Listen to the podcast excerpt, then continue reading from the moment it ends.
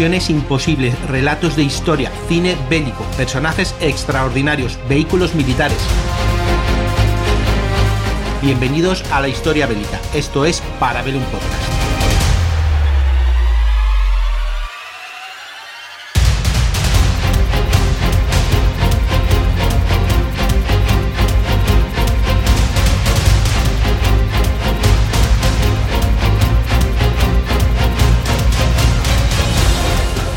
Bienvenidos. Eh, pues estamos en un certamen de, maquetistas, yo lo llamo maqueteros, ya no sé cómo si me pegarán o no, pero bueno, pues hemos venido a Calahorra a hablar un poquito con estos chavales y mm, yo lo que voy a hacer es dejarlo a los, a los responsables, ¿vale? De momento estoy, no es el 4G, es una especie de 4G diferente, tengo al dúo corazado por aquí, tengo a Niebla de Guerra por allá y el señor Dani Carán.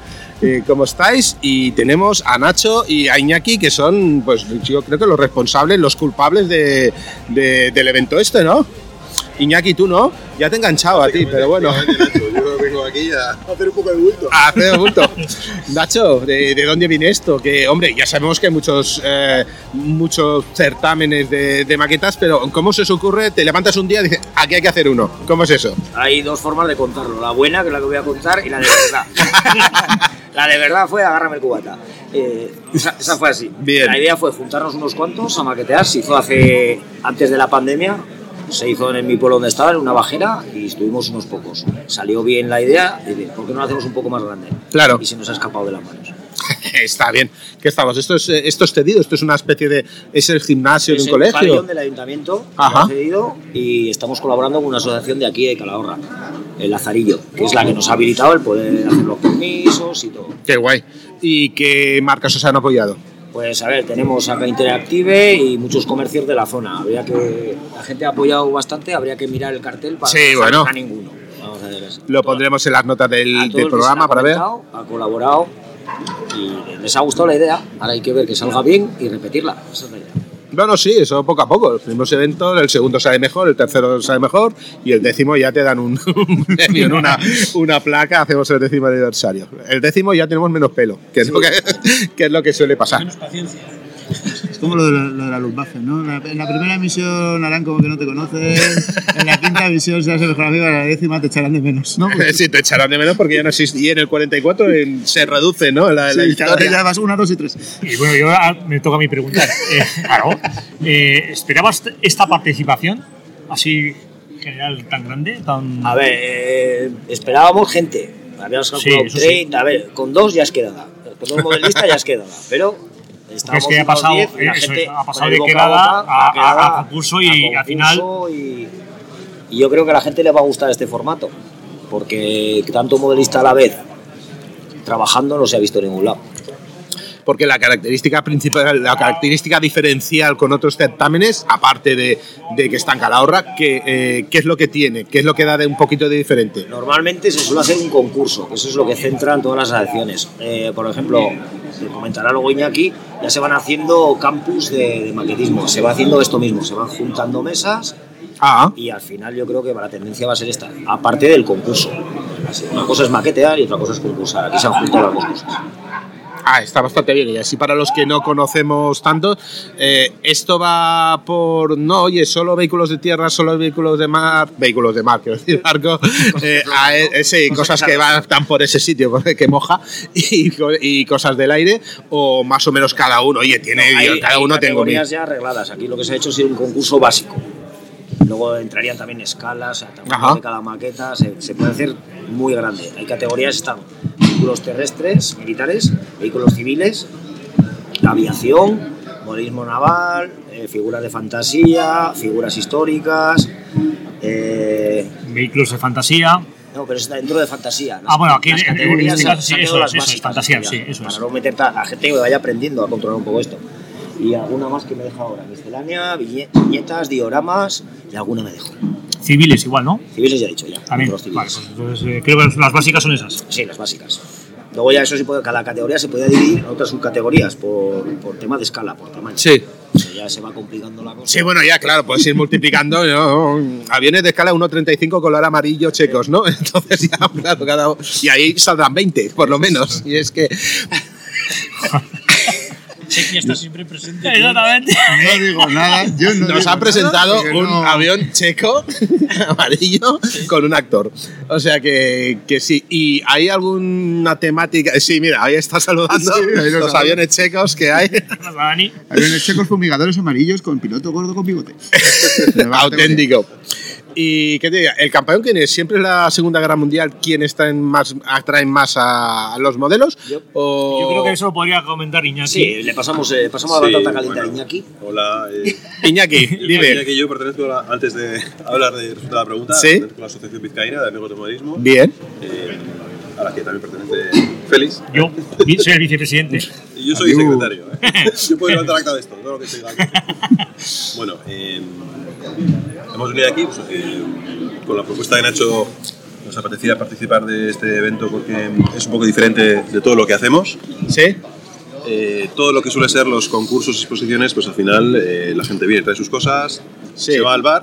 Sí, también. Las cosas. Aquí el contacto humano de hablar y eso, claro pues, que sí. de poder tener un sitio en el que te estás tú trabajando sobre la maqueta, ves a otros trabajando con las cosas suyas, pues Sí. al final te permite compartir el hobby de una manera diferente. Con, con lo cual esto es una idea bastante atractiva que complementa de alguna manera lo que suele ser habitualmente un concurso de exposición de modelismo.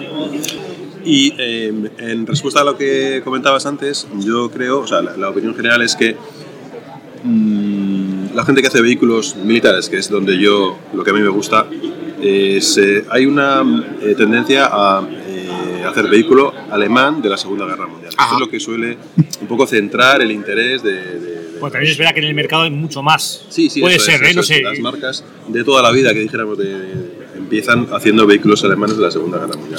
El típico Tiger, el típico Panzer 4, Panzer 2 y eso al final eh, Es más atractivo, ¿no? Para tirón, marcas. Tiene Sí. mucho tirón. Sí, sí, eso es. sí. Bueno, Sí, ellos hacen lo que se vende, entonces si hacen Panzer. es. Si, si- si naces como marca, empiezas una marca, al final una apuesta segura es hacer algo dentro de lo que acabo de decir.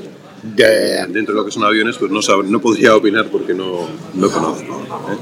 Pero dentro de lo que Pero se ve más antes. vehículos, sí, sí. La se Segunda ve. Guerra Mundial se ve más. Sí, no, pero me ha gustado que también tira mucha gente de decir, bueno, ya estoy harto de hacer Spitfire, ya estoy harto de hacer Panther, Sí, eso es. voy a hacer un... Mira, aquí, aquí tenemos un avionero, Josu, el presidente de la, de la asociación- de la asociación. Bueno, pues, pues pasa por aquí, pasa por aquí.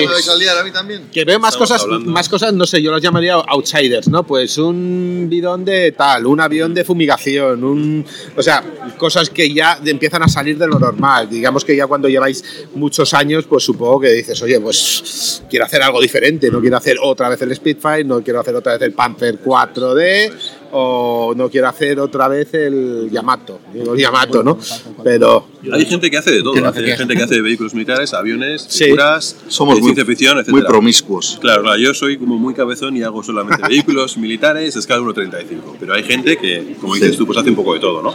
Bueno, aquí tenemos el ejemplo de Josu, Sí, que ha hecho es. fantasía, Sí. es. hace aviones habitualmente y ha hecho también eh, cosas que se arrastran, que Últimamente, que le ha ido muy bien. Blancos móviles, sí, tiene cojones, efectivamente. Uy, perdón.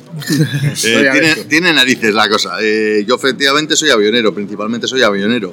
Eh, es la, la, digamos, la categoría que más me gusta. Pero bueno, pues eh, no me digamos, no soy racista, me da igual hacer, hacer efectivamente carros de combate, eh, me da igual hacer fantasía, me gusta de hecho la fantasía. Eh, lo que no se me da para nada bien, o por lo menos no lo intento, es el tema de las figuras. De las figuras, jo, se me hacen bola. Eh, cada vez que tengo que pensar en pintar unos ojitos, digo, ¡buf! son subcontratas, ¿no? Al amigo, te, te A ver. dejo unos o- 20 ojos. al estrabismo. Bueno, Correcto, El, el de la subcontrata soy yo. El que la subcontrata es feliz, correcto. Eh, sí es verdad que de algunas de, en algunas de mis maquetas hay alguna figurilla y algún amigo eh, se ha brindado, dice, te las pinto yo, esa, esa maqueta tiene que ir con figura y demás. Eh, bueno, pues eh, a un amigo no se le niega no se le, se le niega un gusto y al final sí es verdad que mejoran mucho eh, la maqueta. Pero bueno, sí, eso, eh, eso es. Entonces normalmente mucho- no, la, mucho más. no la subcontrato porque me da vergüenza. Me da, no- me da vergüenza, o sea, si presento una maqueta, eh, intento que la maqueta sea mía.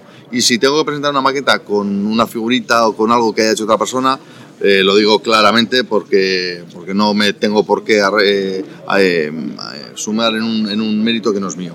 El crossover. Correcto. Crossover. Algo así. eh, o, o- un spin-off, depende de Sí, cómo lo veamos, ¿no? Sí, sí, sí. Pones por ahí. Y eso, y, ¿Y en aviones qué es lo que se suele, suele ser más habitual? Habla- antes, antes hablábamos de vehículos militares, pero en aviones, ¿tú qué? En aviones. Pero, eh, a ver, eh, yo creo que sobre todo Segunda Guerra Mundial. Eh, depende también, es que hay de todo, porque pues eh, cada persona somos un mundo. Entonces hay algunos que nos gustan, pues aviones de la, mira, eh, aviones eh, hispanos. Vale, yo no soy demasiado fan de, la- de los aviones hispanos, pero hay gente que, joder, pues bueno, ahora mira, me acabo de comprar ahora unas resinas de un, de un tripala que ha hecho un compañero de, de Full Metal, eh, que son espectaculares, eh, y aunque solo sea para, digamos, para apoyar eh, un diseño que ha hecho un chaval que ha metido su tiempo y demás, y, y son, son de una calidad sensacional. Eh, Segunda Guerra Mundial se hace muchísimo. Eh, yo creo que lo que más, aviones alemanes.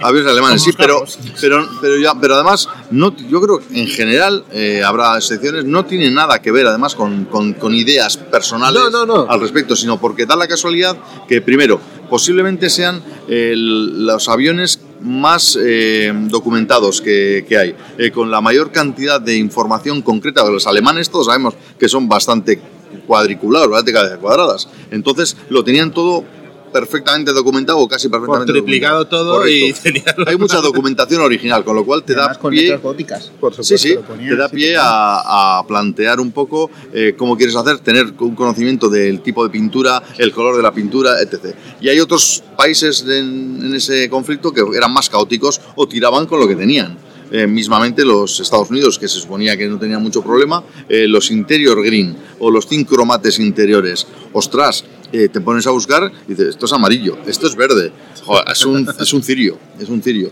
Entonces, y los alemanes, sabías, lo tenían muy claro. RLM02, eh, normalmente para lo interior. En un momento determinado de la, de la historia, eh, pasaron en, en los interiores visibles eh, RLM66. Ostras, documentado con luz y taquígrafos, escrito en negro sobre blanco, y eso ayudaba. Luego Luego, se ríe Sau de cuando hablo de los colores de la gasolina de los alemanes. igual, No, es que no, no, eran mira, así, vamos. igual, igual. De hecho, El de ejército hecho, alemán no era un ejército para daltónicos, obviamente. No, no, pero de, de- de hecho, de hecho, por ejemplo, yo eh, no lo recuerdo, pero en, en- en los 109 eh, solían marcar eh, con los- las pegatinas, eh, los triángulos de- del tipo de octanaje, del tipo Sí. de combustible que llevaban, y en algún caso hasta, hasta lo que serían las llantas de las ruedas del, del avión. ¿Eh? Y eso es un detalle que hay gente que se le ha pasado en algún momento de tal, eh, y, y- y- y era así, no sé si los marcaban en rojo, en números altos, no sé si eran los Ks o unos, unos G10, en, en G10, creo que lo estuve estudiando para un 109 G10. ¿eh? Y efectivamente, lo que sería el- la, la llanta, la llanta iba del de un color concreto, no sé si era rojo y demás, indicando, para ayudar a indicar el octanaje eh, de, de combustible que llevaba ese avión. Bueno, pues, Madre mía. pues, O sea que realmente cuando hacéis una, pues como casi todos los modelistas, salvo que sea fantasía, eh, os documentáis. Yo creo que es la parte de- divertida de esto. Eh, todos más o menos podemos tener una capacitación manual para, para poder hacer una maqueta eh, de una manera correcta. eh. Luego ya, como te quieras meter, que si con ensuciados, que la quiero hacer de caja limpia, impoluta y demás, a lo que le gusta, cada uno con su vicio. eh. Pero efectivamente, yo creo que la parte importante, la parte divertida de esto eh, es lo que te ayuda a aprender historia. ¿De acuerdo? Entonces, en este caso, eh, la excusa es el avión, la excusa es la máquina eh, que tenía un fin poco noble, vamos a llamarlo. Pero, pero eso está pasado. Eh, ahora mismo, eh, lo mismo que estudiamos a los romanos, que también la liaron parda en su momento y conquistaron medio mundo, y nadie se vuelve loco con... Y esclavizaba a todos los vencidos, Correcto, o sea que ahí correcto, no había... porque eran otras épocas. Sí. Entonces, bueno, pues ahora mismo eh, la, la- la excusa es aprender historia, una historia concreta, pues me da igual que sea de la Segunda Guerra Mundial, de la Primera, de la Guerra Civil Española, de la Guerra de, Vietnam. Lamentablemente, el ser humano otra cosa no hará, ¿eh? pero juntarse para hacer barbaridades somos únicos. Es así, es así de claro. En Entonces, bueno, breve, en breve llegarán las, las maquetas de la guerra de Ucrania. la no, ya, ya las hay. Ya las hay, ¿verdad? anda que no hemos visto, anda que no hemos visto tractores, eh, tractores ucranianos Que no sabían arrastrando tanques soviéticos. No vendo ni un tractor. No, no, ni un tractor. mira, qué guay. le sujétame el cubata. Eh, un ¿habéis HIMARS, visto- un lanzamisiles que está lleno. Ah, mira, sí, sí, sí. sí. Hemos visto que hay tractores está pasando eh, están súper. Bueno, al final esto es un chulos, hobby ¿no? en el que te puedes complicar lo que tú Lo que quieras. te apetezca. Es decir, Ah. puedes hacer la maqueta prácticamente de caja, tal y como viene, o puedes detallarla tanto como quieres, tanto, tanto como te interese hacerlo. Es decir, al final es, un, es como muy abierto, ¿no? Es decir, eh, ¿hasta dónde llega tu interés por hacerlo detallado, por estudiar eh, los detalles que comentaba antes Josu, pues al final es un mundo, claro, es casi, casi infinito. ¿no? Yo, te- yo tengo una pequeña duda, si me permitís, porque yo estoy un poco alejado de este mundo. Cuando tú compras un Mercedes 109 Drop, ¿eh? Eh, ese vendrá así, pero luego no permite o no hay manera de conseguir las pegatas, porque, oye, mira, esto no lo voy a poner así, lo voy a poner como, no sé, como de la Guerra Civil Hay calcas Española. o- sí, puedes comprar aftermarkets. Se llaman Son- aftermarket, aftermarket. que salen tan caros como la maqueta, o más. Sí, sí, sí, es verdad. más. sí, sí. Eh, realmente, efectivamente, o sea, tú tienes eh, la- lo que es la maqueta de caja que te viene con, para hacer concretamente la versión que aparece en el box art, en la, en la imagen, eh, y fantástico. Pero a partir de ahí empiezas a, empiezas a darle vueltas. Jo, es que mira qué guapo, he visto una foto, que no sé cuántos, y empiezas a buscar eh, calcas. Lo más, lo más, a veces lo más complicado suele ser buscar una calca eh, concreta. ¿Por qué? Pues porque, eh, no sé, una Cruz Gamada, eh, una Valkenkreuz, eh, una estrella americana o, o soviética, lo apañas casi de cualquier cosa, de cualquier, la- la- las vas a tener. Pero de repente te encuentras que el tío había puesto la foto de su mujer. El típico avión croata con unas banderas de... Una bandera de no sé cuántos, sí, algunos así muy policromados. Puede pasar, puede pasar. Coño. Sí, eh, sí, sí, sí. Y, y eso ya puede ser más complicado. Eh, entonces, o encuentras el- en, este en este caso las calcas, el aftermarket de calcas, de calcas, o si no, te lo haces con mascarillas si tienes la habilidad suficiente. Entonces te dedicas a recortar cinta de, cinta de carrocero, eh, hablándolo de manera salvaje, cinta, cinta de enmascarar, eh, y te preparas, si puedes, si tienes habilidad, eh, pues la, eh, para prepararlo y pintarlo. ¿Eh? Eh, pintar el motivo, la decoración que, te interesa de ese, de vehículo en concreto.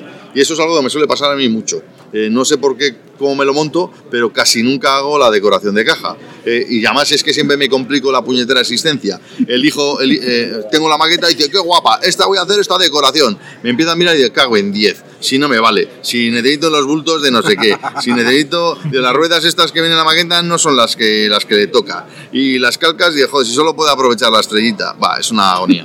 Y Es lleva esta radio que lleva esta antena y Sí, este sí. cabo no lleva Bueno, aquí. eh, a ver, Oscar, uno de los, uno- un amigo que ahora mismo está en Suiza, eh, eh, hoy le he devuelto, me dejó una, una cola, una cola para hacer una versión concreta de un P40. Yo ten- tengo un P40E eh, y necesitaba una cola que era un poco más ancha y me, cedió la suya y bueno, eh, me han hecho unas copias de resina y hoy, después de un montón de tiempo, se las he devuelto. Pues eso, esa es la típica. Tengo unas calcas, tengo las calcas por un lado, el avión por otro lado, ostras, si esta versión no me corresponde con esta maqueta.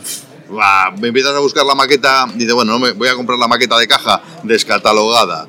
Yo me cago en la leche. Es más fácil pintar un avión a escala 1-1, ¿eh? No, no. se aborda con la piel. A veces sí. Luego te hacen la peli de la batalla de las Ardenas y el M48 Patton es un Tiger. Y no pasa Sí, bueno. aquí todos contentos. ah, ostras, es que ojalá hubiera, ojalá, realmente ojalá tuviéramos un sitio o tuviéramos algunos sitios en los que pudieras tener cada una de las versiones o pero no, y, y encima si quieres hacer recreación histórica o películas y demás, al final te tienes que apañar. eh. Claro, a nosotros nos choca. A mí no demasiado, porque yo, por ejemplo, de vehículos que se arrastran eh, entiendo poquito. eh, y a mí me ponen un M48 me veo me- como si me ponen eh, un Panzer 3. Me da, entre comillas, más o menos. eh, entre comillas, ¿no? A ver, ya, sí. Quiero decir, pero que, que- que me da un poco igual. A otros, en Nuestra- cambio, se nos explotan los ojos cuando Claro, vemos esas sí. cosas. ¡No! Nuestra Sí. particular ley de Murphy dice que más o menos un mes después de acabar esta maqueta que te ha costado tanto conseguir las calcas, tanto conseguir las piezas y todos los elementos para hacer el modelo, un mes después más o menos suele salir al mercado esa versión con esas calcas que tú has, sí. que Bueno, tú has eh, sufrido tanto por conseguir. Así, ¿qué me, qué me pasó a mí? Hice un Spitfire, eh, hice un Spitfire eh, americano, con una, una calaverita en el morro, el mayor Levine me parece que ponía el nombre del piloto, y no utilicé ni una calca, todo fue con, con mascarillas y demás, ¿no? Utilicé un, un Spitfire de tamilla, un MK5 me parece que era, eh, y joder, más chulo no había, no había esa decoración, lo que dice Iñaki. Al cabo de dos meses descubro que había una caja, una caja de aseagua que tenía la misma decoración. Digo, venga, va. Ya tienes que buscarlo. No, lo tengo que repetir porque la verdad es que, bueno, pues no me quedo del todo apañado eh, y se lo regalé a amigo. Y ahora que me hablas de las películas, porque a mí- yo siento curiosidad. Yo quiero hacer, por ejemplo, oye, vamos a hacer los eh, Panzers que salían en Patton. Y ah, claro, tienes que hacerlos en M48 pintado de alemanes. ¿Eso también existe? ¿Es aplicada? ¿O vamos a poner eh, hispanos en vez de los 109 porque voy a hacer de la Valle de ver. Inglaterra? ¿Eso también Pues- se os ha ocurrido decir, oye, vamos a hacer esa Pues, aplicada? la verdad es que ¿no? es, es- es un- es una buena observación. Eh, todo va en función de lo que pretendas representar. Si efectivamente quieres hacer un diorama, eh, mira la película que se hizo no sé cuántos y, por ejemplo, le pones eh, un par de figuritas con los tíos con, la, con el tomavistas, tienes que hacerlo así. Tora, tora, tora, haciendo los, los ceros de, Pues con de Texans. los T6. Pues, claro, pues, de la- Texans, pues, claro. pero es que ser seguro, seguro que hay algún que- chalao en este, porque somos un montón de millones de personas. Pero es que es verdad, seguro que hay algún, algún tío que, que bueno. lo quiere hacer así. Y, y si Y la verdad a que es un en que cuenta que en la batalla de Inglaterra se usaron buchones. Tuchones. Claro, pues sí. Tuchones y los hispanos, los y entonces Los los, hispanos, Sí, ahí, sí, los- por- eso, ahí, por eso, como sí. todos los también. 1112. Sí, sí, sí, sí. Oh, esa, es, esa es guapísima, la de los, los buchones y demás, es guapísimo. O sea, dos enemigos, dos enemigos que se han estado dando, dando de sopapos y demás, al final tienen que confluir eh, por el ingenio, por el ingenio, digamos, nacional, vamos a llamarlo, eh, por falta de piedras. Es muy, es irónico, es, Es es poesía pura eso. A nosotros nos contaba, eh, nos contaban que habían dos tipos de aviaciones. Había la aviación de verdad, con una función de ese, y había la aviación y, y carros de combate y ejército de las películas. O sea, o sea, y se financia mucho el ejército con eso. ¿Qué Claro. necesitas? Eh, Bueno. tanques, ten, ten. ¿Qué necesitas? Gente, ten, hombre, que lo saben Pero eh, eso, mira, eso es mi padre. Yo siempre, siempre hago risas y que siempre lo cuento porque para mí es motivo de orgullo. Mi padre estuvo haciendo la mili, el servicio militar en Burgos eh, y fue cuando se rodó El bueno, el feo y el malo. Toma ya. Y mi padre estuvo de extra eh, haciendo El bueno, el feo y el malo. Entonces, en el, en el mi- puente, igual. Estuvo en el puente, Mira, del, bueno, del puente se tiró. Eh, del puente se tiró porque. Ay, Dios. No, no, sí, sí, se tiró porque. La- esa película la tengo en DVD desgastadísima No, no, porque y es yo. de mis favoritas. Y Esa- yo. Voy a volver a ver la escena esa. No sale, el- no- la verdad es que no sale, no lo hemos visto en, en ningún momento, pero, pero mi padre salió. Tengo fotos y de hecho, eh, si buscamos en YouTube, eh, no sé, vascos en, en películas y demás, sale mi padre, les han hecho varios reportajes y demás, eh, y salen fotos. Joder, y para, para- en mi casa ha sido un motivo de orgullo siempre, ¿no? Eh, y lo que dices, eh, el ejército español que eran extras baratos para, para, para películas. Y en, el- y en mi casa, cuando de pequeño, cuando salía en el periódico eh, la cartelera de, de televisión, eh, aparecía, "Ahí- está, que van a dar el bueno, el feo y el malo. Y yo tachaba, ponía el bueno, el feo, el malo y Enrique, que es mi padre. Eh, y, eh, es correcto. Entonces, bueno, pues mira, esa sería otra, otra joder, si hiciéramos eh, dioramas de, de indios vaqueros y demás, tampoco era mala, tampoco era mala para... No es Estamos habitual. hablando de ideas. No, sí, estamos no es hablando de ideas.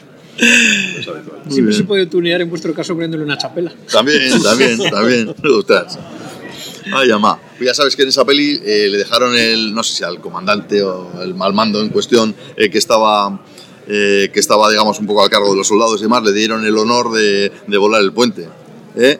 Pero la lió, la- lo voló antes de. ¿Eh? Lo reventó, tuvieron que rehacer el puente y volver. La, Así empieza la peli del Guateque, la montó, la montó pero petarda. La montó petarda. Se le pasó el puente sobre el río Kwai también. Le pasó. Pues alguna de esas, Sí, ¿verdad? pero- A ver, es que coño, qué divertido, ¿eh? Eh. Bumba. Ah, que no estás grabando. Ah, póntalo. bueno, dice, bueno, ya, ya repetimos. Y dice, ya repetimos. Dice, mamón, no sabes la que has liado. ¿Quieren los soldados o no quieren los soldados? A ver, ya, ya Una, está. pre- una pregunta. eh, maqueta, la europea, la china, japonesa, Mm, ¿Te refieres a fabricante? mejor. La, Hay ¿Cuál consideréis que son, que son mejores o más amables o, o hay diferentes No. aspectos? No, Yo creo que, bueno, todo. Eh, a bote pronto yo creo que cualquiera diría que normalmente Tamilla eh, es la es un poco es- ¿cuál? japonesa es un poco el referente y además eh, pueden ser maquetas sencillas pero en, yo creo que el 90% de las veces eh, eh, en- encajan perfectas eh, y luego tienen la apariencia del modelo que quieres representar faltarán cosas pero es- tiene la apariencia Eh, últimamente Eduard es el que está el que está digamos tirando del Checo, mercado checo. República Checa. que es checo, Checa. eh, No, En Ucrania hay unas cuantas marcas muy buenas y, y de aftermarkets. plásticos, sí. Eh, ¿Cómo es? Eh, ¿3 de resina o 3 de.? ¿Cuál es la de.? Bueno, claro, hay una. hay- de hecho, ahora con la puñetera guerra de Marras se paralizó una temporada por el, por el tema de, que era complicado, lógicamente, eh, ponerte a currelar cuando están cayendo bombas encima. eh, es una liada, pero eh, hay una marca de, que hace resinas y son espectaculares de detalle. Pero, por ejemplo, por la parte eh, contraria, por la parte de Rusia, eh, ahora mismo está de moda las calcas de Quinta Studio, eh, que, que tienen unas calcas con efecto 3D y son espectaculares. Efecto 3D. Sí, de hecho Sí, tengo mira, unas. eso no tiene lo he como visto yo. volumen. Pues tengo unas, tiene volumen. Sí, sí, Eh, la, la Z blanca la pone en volumen también. No, en este Sí, caso, sí, sí, no, suelen no, ser paneles de instrumentos. Paneles de instrumentos. Ah, eh, claro, eh, claro. y- de- de hecho, tienes que lijar el detalle de- del panel de instrumentos de tu maqueta eh, y se coloca encima como si fuera una calca eh, si es muy grande le ayudas con un poco de cianocrilato, de cola blanca, eh, y el efecto es espectacular. Incluso espectacular. matrículas, también hace matrículas en las que se- los números de letras se ven como Qué resaltadas, como es Sí, una sí, matrícula. como es una real. matrícula troquelada, Claro, ¿eh? y pero- por eso te digo que Ah, Sí, pues, jo, eso sí, Por contestar a tu pregunta, ¿eh? mm, básicamente, en el mundo, ¿quién hace? ¿Dónde están? ¿Dónde se hacen las maquetas? Fabricantes, Como los iPhone. China, China eh, Tamiya, que es de los primeros importantes que, que se hizo, que están en Japón, Sí. en Europa del Este, pero, Sí, correcto. Luego tenemos Italic, pero bueno, eh, ¿no? Europa Lijaeri, sí. ¿Dónde se inyecta No, el plástico? donde se ¿Dónde inyecta el plástico? Yo Sí, sí, juraría sí, que se inyecta todo en sí, China y se Sí, casi seguro. otro sitio. Bueno, Sí, sí, sí. Edward, Pueden hacer Edward incluso creo que inyectan moldes. ellos, ¿eh? Ajá. Edward Sí. creo que inyectan ellos, pero bueno, da igual, o sea, Sí, eh, en general, eh, como Sí, somos bueno, bobos, En la República Checa, yo he estado allí viendo la fábrica de verdad, Edward, ellos inyectan el plástico allí. Eh. eh, como somos medio tontos y, de- y deslocalizamos toda nuestra producción, nos va a pasar como nos pasa como con las mascarillas, eh, que luego Sí. no hay mascarillas, pues eso, sin más. Hay marcas que, que inyectan el plástico en China, pero luego empaquetan, Empaquetan. localmente. Para poder poner el Made in. El Made in, sí, sí, sí. china es- tienes, tienes Dragón, ¿no? Trumpeter. Sí, Trumpeter, luego Men, ¿no? Me parece que Taiwanesas, es- taiwanesas también.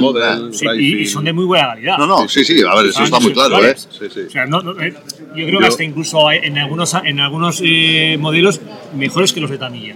Sí, no, indudablemente. De hecho, eh, por ejemplo, Tamilla en aviones, que es lo que más conozco yo, normalmente no remacha sus aviones, ¿vale? Y, a día de hoy hay una corriente muy importante de que prácticamente todos los aviones tienen, que remacharse. Entonces, o lo compras remachado o te lo remachas tú si tienes los planos y la habilidad eh, apropiada. Y Tamilla suele ser una buena base, pero vienen sin remachar. Si las tamillas vinieran remachadas, ya te digo yo que no habría muchas, muchas maquetas de, otros fabricantes que se comprarían con, tanta, con tanta soltura. Pero efectivamente hay muchísimas. Y luego además depende. Eh, eh, hay veces que hay un avión en concreto eh, que, que tienes que coger de una marca en particular porque es la mejor. Pues muchos aviones, por ejemplo, japoneses, que Tamilla es japonesa, pero Aseagua eh, los hace mejor que los hace mejor que Tamilla, eh, o son los referentes. Sí, eh, por ejemplo, el Stuka, el Junker Hu Stuka, el G2 concretamente, eh, a 1.48, posiblemente la mejor, la mejor marca ahora mismo también es, es Ase- Aseagua. Eh, aviones modernos, pues el A4 eh, Skyhawk en 1.48, Aseagua también era, era, era buena, luego hay alguno de Airfix, depende.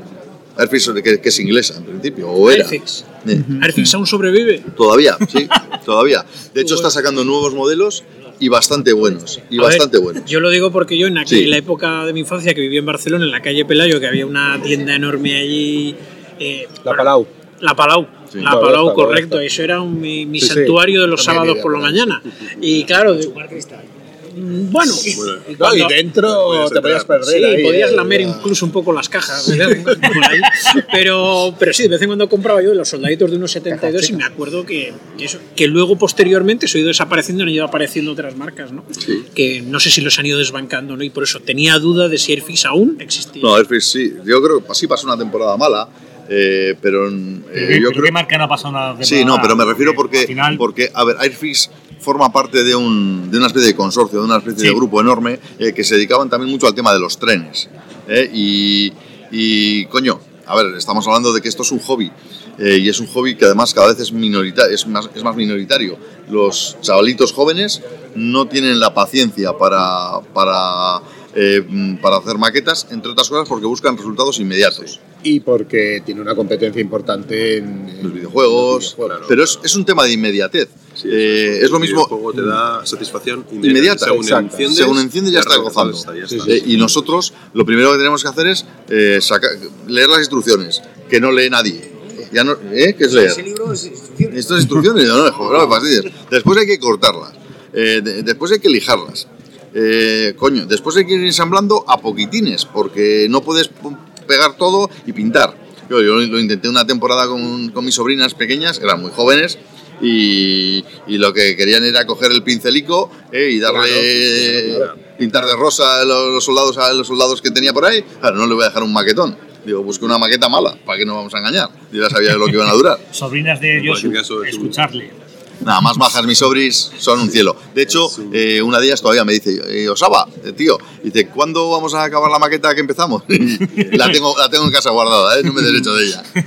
Es, en cualquier caso es un proceso largo. Sí, es un proceso largo. Pero, por ejemplo, Airfix hizo una respuesta bastante buena hace unos años cuando consiguió eh, las de Star Wars, Sí, porque primero cogió Star Wars y segundo las vendió en unos kits que eran muy chulos porque Sí, eran cuatro los- piececitas de nada. sí, snaps, sí, tres- exacto. Rebel tiene parecidos. Y Rebel también empezó a venderlas con los botecitos de pintura incluidos a un precio bastante bueno y con Sí, un pincelito sí. chiquitín. O sea que la- igual por ahí se consigue. Por ejemplo, a- sí, a ver, y algunos con Warhammer también. eh, Bueno. hay- el Warhammer también da cierta vidilla. Eh, ahí. Que si a lo mejor una idea de, de dinamismo unido a, a maquetismo, a pesar de que ya no sea maquetismo es No, estático, sería bueno. los wargames con figuritas. pero ¿no? está, pero está bien. Si es que, a ver, si. Sí, bueno, no está, no está Borja o no está Alberto, que son los- nuestros especialistas, Nuestros especialistas de- en, en- en pintura de Warhammer, figuras En fantasía, fantásticas, en fantasía. porque yo no me puedo considerar especialista en nada.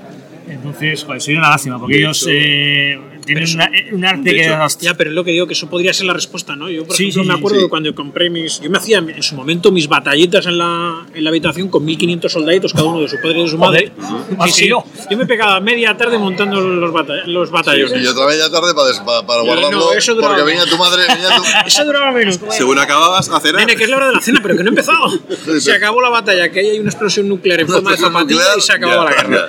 Vale. Bueno, las eh, firmas eh, españolas más importantes se están metiendo en el mundo de Warhammer, porque es un tema que, Sí, es eh, el que tiene mercados. Sí, que es sí, muy sí, amplio. se están- para, para abrirse un poco más, ¿no? Antes decía Yusu que el modelismo está un poco reduciéndose. Sí, Entonces, Warhammer es una forma de abrirse. Para los chavales yo creo que es eh, bastante vistoso, porque claro, eso implica que tú lo pintas de una manera rápida, Sí. lo que has hecho tú, lo pintas rápida, bla, bla, bla, bla, bla, lo bueno, está montado tal, y ya directamente a jugar, sí. al tablero. Sí. Entonces de ahí puedes derivar a, se puede, a que, a, a que le cojan el gustillo, pero, a- lo, pero a lo mismo nos pasa con las maquetas de tipo Toon, eh, que hablamos ahora, que, o los huevos, que eh, que hablamos. de enseñar y Claro. yo ya estaba pensando a qué sobrina le va a tocar. No, no, pero es que son una gozada, porque se montan súper rápido eh, y luego lo- eh, y son, son maquetas baratas eh, y te puedes dedicar a intentar probar cosas que no te atreves en una maqueta de las que te ha costado 100 euros, por ejemplo, que las hay y más caras. Eh, una vez que las has montado, que has empezado a pintar y demás, eh, dices, "Voy, quiero probar a hacer esto que le vi a fulano de tal con una laca, con un no sé qué, con una redecilla del pelo y con unos rulos, ¿vale? Y dices, uff, y si la jorobo, he jorobado 100 euros. Es solo plástico, pero son 100 pavos, eh, cuidado. Entonces, estas son maquetas eh, baratitas, se montan súper rápido y te puedes dedicar a soltar muñeca para pintar con el aerógrafo, a probar efectitos, a probar, a ver si enmascaro y a ver si soy capaz de hacer esta mascarilla para hacer, en vez de poner la calca, poner la, la estrella americana. Eh, la pinto y a ver qué tal me queda. Que lo que, que te queda mal, no has perdido nada. No has perdido nada y has, has ganado muchísima experiencia a la hora de pintar y, y- montar. Con lo cual, pues es otra opción que algunos hacen, hacemos mofa y hacemos risas en, en nuestro mundillo, ¿eh? porque no se algunos no las consideran ni maquetas, pero hay, hay cosas que son muy guapas ¿eh? y tienen el mismo grado de realismo que su contrapartida, digamos, eh, a escala oficial, 1.48, 1.35, 1.72 eh, y demás. No son tan serias. eh, No son tan serias, de- eso es. El último detalle, la última tuerca, el Sí. último remache, no A sé qué. Sí, eso, Claro, te de da, lo que es el hobby. te da la libertad de que parece eh, lo que quieren representar, eh, un poco deformadas, como si fuera una caricatura, eh, de ahí lo de Toon, eh, y, y bueno, son divertidas. Yo la verdad es que últimamente, eh, de hecho he traído un, un Sherman, me parece que es, eh, que luego seguiré haciéndole alguna barbaridad por ahí, eh, y he hecho un unas pocas y, y te ríes, la verdad es que te ríes con ellas. Bueno, está bien. Y por supuesto sigue subiendo en la Edad Media, ¿no? La edad media, ya sabes, nunca se ha perdido. Sí, eh, que esto cada vez efectivamente es, es un hobby, es un hobby. Para mí creo que, que de gente, gente adulta o mediana edad o incluso mayores. Pero bueno, eh, nunca se sabe. Yo empecé, a mí me han gustado las maquetas siempre, pero yo empecé, empecé tarde. Empecé cuando eh, empecé a estudiar en la universidad, eh, entré de nuevo en una tienda de maquetas, me volví a animar eh, y bueno, y luego he ido perdiendo. Y cuando tienes mayor poder, poder adquisitivo, pues al final eh, Claro, Tienes más, pero tienes más. menos. Eso es, eso también es verdad. El coleccionismo es muy claro. Sí, sí, sí, sí. Es un equilibrio. Es un equilibrio. Bueno, se intenta. No, ojalá. Ojalá fuera equilibrio, pero no. Todos tenemos más maquetas de las que, de las que vamos a poder acabar. Eso ocurre siempre. ¿eh? No, no, No, es pero bueno, yo, yo eh, mi mujer el otro día se puso a contar con mi hija 175 y dijo, voy a dar cuenta". ¿Solo? ¿Pero tú le has contado los zapatos? ¿Solo? ¿Tú le has contado los Sí, sí, pañuelos? sí, No, pero- yo- pero- yo no- pero yo no mi me- mujer, un saludo para ella, eh, tiene, tiene el complejo de Imelda Marcos. Sí, ¿no? Bueno, a ver, todos, recuerdo que esto se está grabando y Se se está grabando y No se va a pasa nada, ya se lo suelo decir yo a ella. A ver, todos tenemos nuestra tara. Me parece que. To- todos, todos tenemos nuestra tara y al final, bueno, pues eh, somos coleccionistas compulsivos. El problema es que a veces eh, nos gustan un montón de cosas diferentes y no hay sueldo que aguante nuestros vicios, es así de claro. Es un- es un- eh, la verdad es que últimamente ha subido bastante. Eso se nota un Yo- yo, montón. creo que, yo, yo- creo que al final, sí, al final el tema, pues inflación, bla, bla, bla, bla, bla, bla, bla, bla, la guerra, la hostia, lo que vosotros, vosotros queráis, pero ha subido mucho. Pero yo, yo, yo lo llevo notando ni siquiera antes de que hubiera, estuviéramos hablando de inflaciones, ni siquiera antes de la guerra de Ucrania, hace bastante tiempo. Yo creo Por que ejemplo, hace 6, 7 años atrás. Sí, las- nosotros, nosotros hemos solido comprar maquetas de Eduard eh, eh, y estaban... Marca checa, señores. Marca checa, marca europea. eh, eh, y Hay que hemos, hacer una especial. y hemos eh, eh, y eran, eran- son maquetas que vienen muy completitas porque te- eh, normalmente tienen varias versiones la versión weekend eh, que es eh, una decoración eh, y, y la maqueta con las calcas para hacer esa versión eh, y listo luego tienes una, una versión que es Profi Pack se llama así que viene con algún extra eh, los aftermarkets que hemos hablado antes. Eh, pues puedes hacer alguna versión más y te viene pues con unos extras para mejorar la calidad y el detalle de las de las maquetas ¿vale? Son- suelen ser un poco más caras. Y últimamente Edward estaba eh, reempaquetando eh, maquetas de otros fabricantes, maquetas principalmente de bastante buena calidad, o sea, eh, vamos a ver, los pata negra, vamos a llamarlo de algunas en concreto, y le añadía, les, les- les añadía una sábana, y hablo de sábana porque era una hoja de calcas enorme para hacer un montón de versiones eh, y algún detallito pues de, de- calidad, ¿no? Y esas eh, hemos notado que, o yo he apreciado, o me estoy volviendo más, eh, eh, más, más, eh, más cicatero, y he notado que, que han subido muchísimo el precio de cómo las comprábamos, las que inicialmente sacaban como ediciones limitadas, a las que a día de hoy están sacando. ¿Que pueden seguir siendo baratas? Bueno, razonable, porque sí es verdad que tú vas al cine, eh, yo ya no sé ni cuánto cuesta el cine, pero 8 euros, 9 euros, y más, Y más. Las, y más las pipas y las palomitas que te compras. Y tienes, con suerte, va- vamos a decirnos, va, va una persona sola, eh, entre cine y palomitas gasta 20 euros, tranquilamente 20, 22 euros, como poco. Eh, Si vas con la familia luego si vas con la familia ya se sale, pero vamos a hablar de una, vamos a hablar de una, uni- de una única persona. Una única persona, te compras una maqueta, puedes encontrar una maqueta por 25 euros, por 30 euros, y dices, es más cara. Y dices, sí, pero el cine dura dos horas y yo me tiro dos meses con una maqueta disfrutándola. O tienes dos años la maqueta en O el- tienes dos años, ahí sí, pero- que no la- Vamos, vamos, bonita. vamos a, vamos a imaginar un mundo a perfecto. Es mía, algún día la haré. Un mundo perfecto, Aldous Huxley, ¿no? Eh, tengo, la tengo. Tienes, tienes muchísimas horas de, de diversión eh, con, con un precio similar eh, con, con nuestro hobby. Sí, claro. En nuestro caso, cuando eh, ves un libro y dices, ese lo he leído, o esa película la he visto. Nosotros, No. Esta maqueta, Esta maqueta la tengo, la tengo, la tengo. Hombre, lo que está, por ejemplo, eh, ya sabéis que se estrenó Maverick Sí, antes sí. del verano y la gente estaba hiper loca por conseguir el Ese avión. F-14 y el F-18 de la película Maverick. O sea, bueno, eh, imposible de conseguir. Bueno, yo, yo- mira, el F-18, y eso que no es que una- un avión que me apasione excesivamente, lo tengo mucho antes de que saliera la película. De hecho, Tú, porque, porque tú eres. soy un eh, tío con previsión. sí que sí que lo estuve viendo, yo, lo noté en, en esos dos Ah, no. con las calcas de Ah, yo- Maverick de la película. Sí, yo, yo la verdad es que lo, lo tengo más que nada porque tengo una, un amiguete, Juanpe, eh, amigo catalán, eh, que, que es un fan incondicional del F-18 en cuanto a reactores. Vamos, eh, hacemos unas risas a cuenta de él, de, no a cuenta de él, porque eh, le gustan todos, de las versiones iniciales hasta los últimos, y a los últimos los F o los E actuales les llamamos los feos, porque Juanpe son feos. No me digas eso. no me digas eso, No hay Nah. F-18 feo. Nah, va, es, una, es, es una risa. sí. Y matan Eh, alienígenas. Hacemos también, ¿no? Sí, con, con, anti, con virus y Y demás, los menos, así Ah, hacemos hacemos, muchas risas, hacemos muchas risas, pues, pues le picamos. Eh, yo soy más de F-16 o de, Ajá. o de Harriers eh, y él es F-18, pero es que además, es que además, o sea, yo creo que los tiene todos. Hasta los F-17, porque hay maquetas de F-17. Eso ya es otra cosa. Sí, sí, Eso es una fricada, pero... Bueno, F-15 he visto yo pocos, ¿eh? últimamente. F-15 Sí. es un avión grande, tío. Vi una... eh, Claro que grande. Mira, otra de, las, otra de las características que tiene este hobby nuestro, pues realmente no sé de qué estábamos hablando en este podcast, pero bueno. No importa. Ya, de todo y de- de, de la nada. vida, sí, ¿no? sí. Otra Hemos de las- empezado hablando de cine, de uno en concreto, y luego Otra de las, con la- Para mí otra de las cosas guapas No, que eh, tiene... ¿Estabas hablando de maquetas? No, al principio. No, al Nah, principio sí. Estaba tranquilo. diciendo no sé Sí. qué de cómo se lo montan las, cómo se montan las checas o algo así. Digo, porque si no, si, eh, si no le damos una vuelta a esto y re- recapitulamos. No, estamos hablando de una versión de la defensa de Valer que se denominaría. Coño. Sí, estarían al mando las fuerzas de defensa de la tenienta eh, Martina Cerezo, pero como corresponde a otro tipo de. Sigamos con la. Temática. Yo no lo acabo no de sale ni entender. No le acabo No, de no, entender, la verdad. No, no, sé de qué estás. Bueno, perdona. Para mí decía que otra de las cosas guapas que tiene nuestro hobby eh, la cantidad de gente que conoces, eh, de, la, de cantidad de sitios diferentes y las amistades que, que llevan. Hay gente que está por aquí hoy eh, a la que conozco yo desde hace más de 20 años.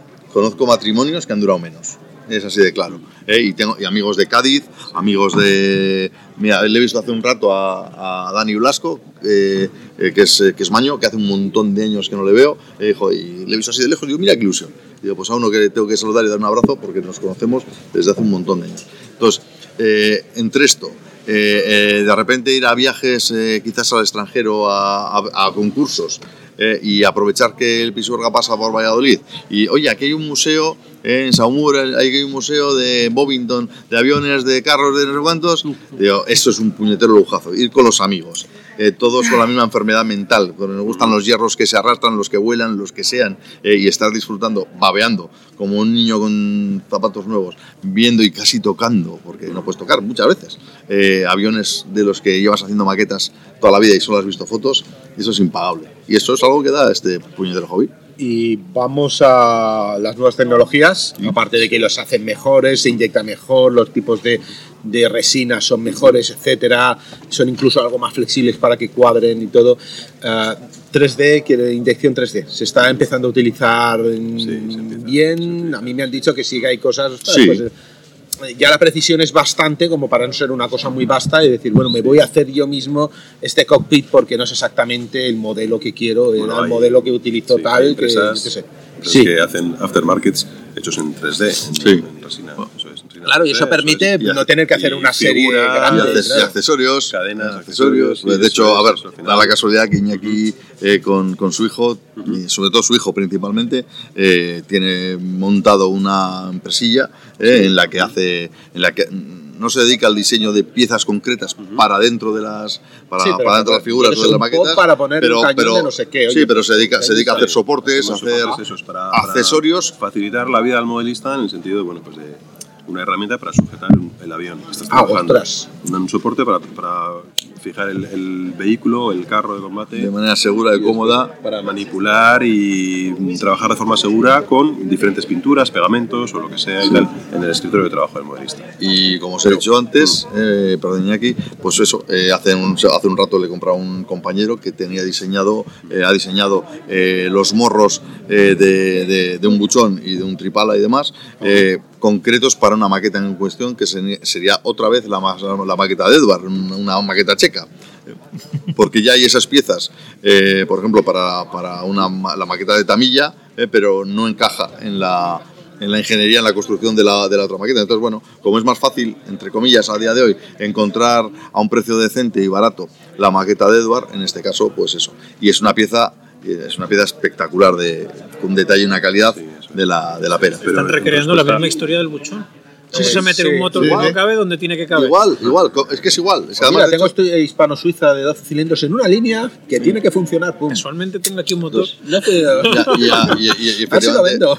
A ver, esto, esto es, eh, so- eh, la tecnología va avanzando eh, y correctamente pues, eh, Y se la- va democratizando. se va democratizando, Al final eso tienes es. programas de diseño en 3D que cualquiera puede tener. Claro. Una impresora en resina que, bueno, tiene cierto precio, pero bueno. eh, Pero cada son vez son menos son y, es invertir un tiempo en aprender ese programa es. y ya está. estamos llegando, estamos llegando a Star Trek, eh, a que te- a- Claro. claro. no, no, o sea, si habéis visto alguna vez procesador de alimentos. el procesador de alimentos, eh, ponme un ristretto y tal, pues en este caso Ponme un será Messerschmitt con sabor a vainilla. o sea, hay películas en las que hemos visto que que en, en Marte, por ejemplo, una herramienta se rompe y hacen una en 3 una Sí, es a lo que 3D. tiende. Una imprima en 3D, incluso, ¿no? claro. Eh, Claro. Las misiones espaciales van a ir con impresoras para Es que con de- diferentes materiales para fabricar las piezas allí, en lugar Es- de enviar las piezas. No, esa- esa y vas a hacer lo que te esa haga falta, no llevas un repuesto de todo. Es Vas a la acojonante. impresora para Sí, sí, hacer. para hacerte el recambio que te hace falta en ese momento. Eso es. No, y también permite de no necesitar hacer. Es que tengo que hacer un mínimo de mil piezas que no voy a vender nunca Claro, para claro, hacer. eso No, es. impresión bajo demanda que tocamos nosotros A día de hoy- en, en, en- en libros, pues también va, va a ser eso. Tengo que hacer siete, hago siete. Y mañana hago uno y mañana 17. A día de No hoy, por tengo que ejemplo- hacer una tirada que se me acaba el stock, ¿no? Yo voy Sí. construyendo eso. No, pero además industrialmente hablando y para cosas que, que se utilizan en el día a día. Si no recuerdo mal, por ejemplo, la empresa Siemens tiene, tiene no sé exactamente en qué zona, pero tiene una especie de hervidero de, de impresoras 3D para hacer piezas para los aerogeneradores. Para los aerogeneradores de verdad. Eh, y cualquiera que, es- que, esté- que haya estado debajo de un aerogenerador eh, le impacta el tamaño que tienen. Y las piezas que van dentro no suelen ser especialmente pequeñas. Bueno, pues están haciendo eh, para piezas, digamos, eh, complicadas eh, y especializadas para... para Yo hace zonas. 20 años ya en, bueno, estaba trabajando en una historia de automación en Italia y ya empezaban a hacer el tema de parachoques. Un parachoques, a ver, que una sí. cosa grande en impresora 3D, porque lo querían hacer. Era tal vez solo para prototipos, pero dice, no te preocupes que esto, cuando se estropee un modelo, no nos vamos a preocupar de tener un estocaje. Lo vamos a imprimir, Lo vamos a imprimir y lo vamos listo. a mandar. Y, y hace hace 20 años ya. Sí. Piezas inmensas que dicen, no, una impresora 3D era una pieza pequeña, tal, poco. No, no, ellos ya. O sea, ahora, ahora es una revolución Para cada día, increíble, claro. lo que dice, cada día se democratiza más, eh, prácticamente cualquiera puede tener su, su impresora 3D en casa, eh, si luego eres bueno diseñando, puedes hacer lo que te dé la gana. Falta un papel para hacer calcas, y por la impresora. Y ya No, eso no, sería ya. también, también se hace, ¿eh? También, también se hace, madre mía. Sí, sí, eso es.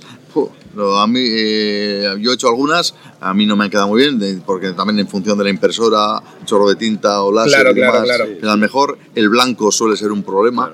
eh, en, las, en las calcas, la- lo que es la parte blanca suele ser un, eh, complejo, porque si os, si os fijáis en vuestra impresora de chorro de tinta, eh, ¿qué, qué, qué cartucho le pones para el color blanco? No hay. No hay. Utilizas el blanco del soporte de, Claro, claro. Eh, pero- Oh, ya sacarán algo. Ya No, sacarán no, un las hay, las hay. tinta Las. Alps me parece que son, Sí. eh, pero son, son unas impresoras muy caras. Muy, muy caras. De hecho, por eso las, las, las empresas que hacen calcas eh, valen. Dices tú, esto, joder, esto me lo imprimo yo y. Sí, y- pero no tiene y- la y- impresora que vale no sé cuántos miles de euros. Claro, pero es que básicamente el blanco. Es el, yo creo que el blanco es el problema. Porque los demás colores los hacemos con, los hacemos con cualquier cosa. Eh, tienes el cian, con el cian, con el, con el amarillo, con el magenta y tal, te generas el resto de los colores, pero el blanco no. El blanco necesitas la tinta en concreto. Qué bueno, claro. No había caído en eso. Blanco puro, sí, sí, lógicamente. Es así. Es lo mismo, por ejemplo, que con las tiras LED. Eh, el RGB, eh, eh, tienes los tres colores y ahora y en muchas, eh, muchas tiras de LED le meten un cuarto color que es el, el white, es RGB W. Entonces, si tú quieres blanco, Claro. pones solo el blanco. ¿Eh? Y si quieres empezar a hacer tonterías con, tus, con los colorcitos, pues utilizas el red, green y el blue ¿eh? y le añades un toque de blanco, depende de la tonalidad que quieras. ¿Sabes dónde empecé a ver el tema de los LEDs? En los modelistas ferroviarios, Sí. que eran muy dados a eso cuando empezaron con la fibra óptica y Sí. los LED. Dice, ¡buah, esto es fantástico! Te iluminaban todos Te ilumina los mucho, colores. te ilumina mucho. Y luego ya, claro, eh, luego ya eso pues pasa al, a- al resto, ¿no? Al resto Sí. de maquetas. Pero sí que, claro, ya al jugar con la electricidad ellos siempre ya eran los primeros que le dieron de, bueno, puedo iluminar aquí por dentro un vagón. Pero es que siempre han hecho, pelota". porque Sí. eh, aparte de iluminar por dentro los vagones y demás, simplemente su escenografía, eh, en muchos casos las lamparitas. Sí, una- sí, sí, sí. Bueno, eso- pero claro, estamos hablando. mm, yo- Yo lo veo como otro mundo. Es otro, es otro mundo. Pues es que, lo dicho, es que tenemos hobbies y personas para todo. O sea, lo que hemos hablado antes. Digo, joder, ¿alguno habrá hecho, pues eso, la película de Tobruk con 948? Seguro, seguro. Lo que pasa que igual resulta que no sale en la, no sale en la tele, no sale en Facebook, no sale en no sé cuántos. Pero fijo, porque aquí te encuentras gente de todo, de todo género y condición. Aquí sería para empezar, porque se han hecho tantas películas con nuestro material Sí. que, que se ha pintado de todos los colores Sí, sí. que, que ostras, sería, sería curioso, ¿no? No, esto es, mi, esto es muy nuestro, ¿no? Este M48 en la, en la batalla de las Ardenas era otra cosa. Era otra el cosa. debate de Bulge era otra historia, ¿no? Bueno, Pues, si pues queréis seguir con alguna otra cosa. Yo en principio, muchas gracias por por explicarnos y ampliarnos el, el conocimiento del tema de maquetas, porque la verdad ya digo que yo desde aquella lejana época y un poquito de Warhammer, la verdad que ni idea y seguro que hay un montón de gente que estará muy interesada en esto. Y Warhammer han cambiado, ¿eh? Otra vez las Sí, reglas, sí, ya sí, todo, por ya, ya, ya caro te- de las maquetas. Todo se desnaturaliza. como decía aquel, yo pasaba por aquí y me han dicho, siéntate y cuenta algo. Ah, pues y digo, bien, vale, no, pues aquí puedes sentar el que quiera. Y aquí ha venido Daniel Tadeo y bueno, pues a ver, habrá que aprovechar, ¿no? Venga, tu especialidad. Hola, muy buenas. Mi especialidad, pues, pues aviones. En, A ver, a los ver, míos, aviones. aviones 10. Aviones, Muy bien. sí, sí, generalmente aviones, sí. Mal hechos, pero bueno. Estilo, bueno, Con, con los dientes torcidos. eh, en la realidad están peor hechos, ¿eh? Que uno chaval, el chaval lo ha mejorado. ¿Sí? Sí, sí, al final. No se le da mal, no se le da A ver, eh, voy, voy mejorando, pero a ver, es que yo he notado un cambio evolutivo en, en mis maquetas desde que me he juntado con, con este tipo de eventos, ¿no? De, de- porque al final eh, es un hobby que al principio lo haces tú solo en tu casa, tú solo, eh, en tu soledad, en tu habitación, en tu estudio, en el sitio donde tú maqueteas.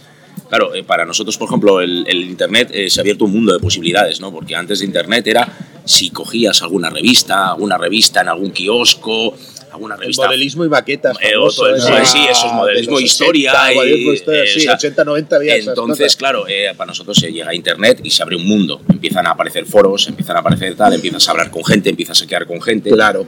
Vienes a eventos de estos donde estás sentado al lado de gente que es súper buena, o sea, es- o sea, son modelistas Y que le puedes realmente preguntar alguna cosa y decir, y les ves pues el cómo, traba- remache, y les, y les ven cómo trabajas, ¿no? Claro. Entonces estás diciendo, claro, estás viendo cómo, un- cómo está trabajando su modelo, cómo...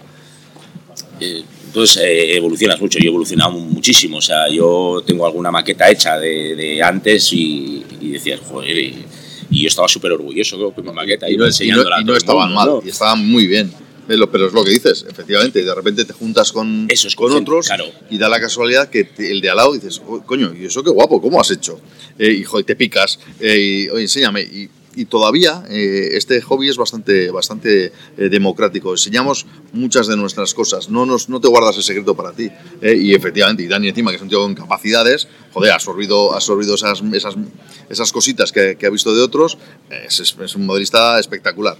Un poco creído, No, no, no, no, pero ya te digo, o sea, No, para, es broma. para nosotros esto, ya te digo, este tipo de quedadas, porque al final, eh, como todos, estamos en una época en la cual eh, no nos sobra el dinero a nadie, entonces el poder permitirte un fin de semana, eh, todo el mundo tiene que hacer su pequeño esfuerzo, ¿no? Pero el poder juntarte con, con, con maquinistas o modelistas y ver cómo trabajan en, en sitios, o sea, además grandes modelistas de referencia en este país, que ahí, aquí hay gente que están publicando en revistas y, y verles trabajar en directo y dices, jolines, mira, pues yo no sabía esa técnica y además lo que dice Josu, eh, no nos guardamos el secreto, no, no es, es mi tesoro, no, no, o sea, es, mira, esto yo lo hago así, esto, no, espera, trae, trae tu maqueta. Trae tu maqueta. Al final, bueno, si se guay. rompes la suya, ¿no? Entonces, Ah, bueno, eso no, pero es que- si se rompes pero- la pero suya, luego- ¿no? Dices, bueno, ya, ya la, pero, pero a ver, o sea, que, Pero luego además alucinas, porque efectivamente te, te coge, pues eso, hay gente aquí que es referente nuestro en el modelismo y te coge tu maqueta, eh, te, la, te la embellece, vamos a decirlo, y eso sí, luego te, te quedará toda la vida el vacile de que te ha pintado fulano de tal la Ah, maqueta, aunque solo te haya pintado un tornillo, ¿eh? pero esa maqueta te la ha pintado fulano de tal. Eh, y, y le ves que coge tu maqueta y le ves y dices, cago en 10. Dice, pero si era tan sencillo como esto. Y dices, tú, joder, pues esto lo soy capaz de hacer yo fijo. Luego lo coges tú y dices, la primer pincelado que le metes, le metes un emborronado de narices. Pero no. Pasa que decimos, a ver, es como todo, ¿no? Que después de visto todo el mundo es listo. Eso es. O sea, Claro, y al claro. final, claro, eh, una técnica que dices, el que lo ves en una revista, dices esto, ¿y cómo lo hará? ¿Y cómo da? Y empiezas a experimentar, ¿no? Y, y no llegas a ese efecto. Y de repente le ves sentado al lado tuyo y dices, jolines, pero si era, Ah, era esto. Pero si era, Era darle, esto. mezclar este color con este color y darle así un difuminado. Y, y, o sea, Sí, claro, pero no lo sabes eso al es, principio, no lo le habrá la vida es, hacerlo. ¿no? Eso es, ya. Se nota mucho, se nota mucho el, el cuando te juntas con, con una asociación, con, Sí, con- con sí. cu- cuatro colegas que cada uno eh, tiene su cosilla. De hecho, bueno, está este Model Forum eh, parte de parte de una, una unión de esa, de esa manera. O sea, nosotros somos- eh, hay gente que, como os he dicho antes, nos conocemos hace veintitantos años, ¿de acuerdo? Y, y, eh, en las primeras uniones que, que hacíamos, hemos estado en la puñetera calle eh, con una cerveza en un banco de un parque y haciendo mascarillas. y nos enseñaba un amigo a hacer mascarillas para, para pintar escarapelas en los aviones. Eh, esto en la barra de un bar, ¿eh? la barra de un bar, la barra de un bar. la con barra, una en la barra de un bar cerveza, con una, con una Sí, cerveza la barra de y un bar. No, no, ¿no? encanto, eso tiene Esto es así, es que esa es la gozada. Y este Model Forum eh, también parte en un momento determinado eh, de, de una de bueno una quedada, le llamamos la quedada La pocha- eh, la, pochada la- maquetera. la pochada maquetera. eh, y se le ocurrió a, a nuestro amigo Nacho, eh, bueno, pues de montar, eh, montar en, en la bajera de su casa, eh, montar una quedada, quedar cuatro, cu- bueno, una docena de amigos, ponernos a maquetear, cuando llegara la hora de comer, recoger las, ma- las maquetas, su madre nos hizo unas pochas Unas eh, para pochas, sí, comer, señor. eh, comimos, recogimos la, la comida, seguimos maqueteando eh, y bueno, y de ahí, por ejemplo, ahí, ahí es cuando Dani se empezó a juntar un poco más con, eh, con toda esta cuadrilla de locos, eh, que, aluci- que alucinaba porque habíamos hablado con él dos o tres veces en algún concurso, lo, lo, lo ha plasmado muchas veces en, en, en su muro de Facebook y como decía, dice, joder, dice yo, dice, esta gente, cuéntalo tú, dice, "Bueno, vamos a Sí, ver. no, yo, yo realmente me, me- me invitó a esa quedada, me invitó Nacho. Y, y claro, dije, yo no conocía a la gente. Y, y digo, bueno, pues yo me voy con mi mujer. Digo, vamos, nos cogemos un hotel. Y digo, y si están pirados, nos largamos.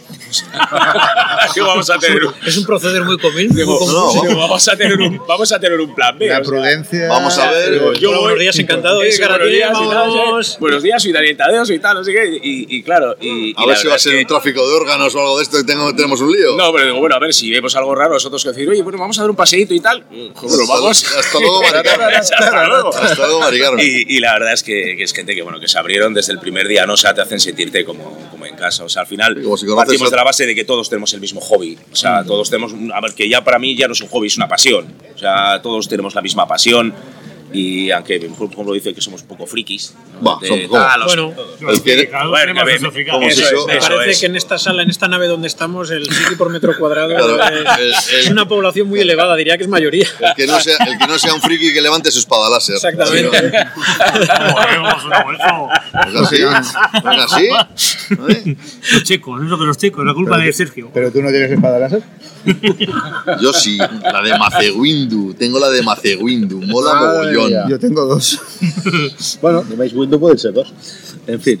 Eh, bueno, pues si vamos a acabar ya, porque podríamos estar esta tarde, Todo el rato. seguiremos, podríamos estar todo el rato. Sí, Luego con espadas láser. Y luego con espadas láser Lo, lo que haga falta. Fantasía Verás tú. así. Seguimos Este, el tema, desarrollamos. este podcast va a ser digno de, de- de escucharlo. Sí, Joder. sí, sí, desde luego. Claro, por supuesto. Podcast y vídeo. ¿Y vídeo? Vamos a tener. Bueno, pues aquí vamos a acabarlo, si os parece, ¿vale? Muchas vamos a ver si, si Pues eso, nos tomamos un café por ahí y volvemos, vamos al ruedo. Venga, Nos pues. han pagado un montón de billetes. Un montón de euros por estar al pie del cañón. Sí, sí. A mí también, a mí también. Sí, creo que a todos, sí. Ya os pasaré luego eh, los datos de mi representante para que número finalicemos el, ¿no? Ya el tema de los sí. contratos y demás. Y Sí, tal. pero como todo El pago. desgrabas y da igual. ¿no? Ah, Sí, ah, bueno, claro. qué bien, joder. Eso es gratis, ¿no? Todo lo que es gratis. Esto me suena que es como cuando vas a una huerta y te dicen, ¿quieres un tomate? Y casualmente llevo aquí una bolsa. Igual, igual, bueno, no está mal, no está mal. Por lo menos no los ha robado, ¿no? Ha cogido los que, los que le han ofrecido. Muchas gracias, señores. Muy bien. Gracias. A, a vosotros. A vosotros. A vosotros. Hasta luego. Hasta luego. Y bueno amigos, pues nada, primer vídeo, primer podcast y seguiremos a lo largo del día en la ciudad de Calahorra. Amenazamos con seguir.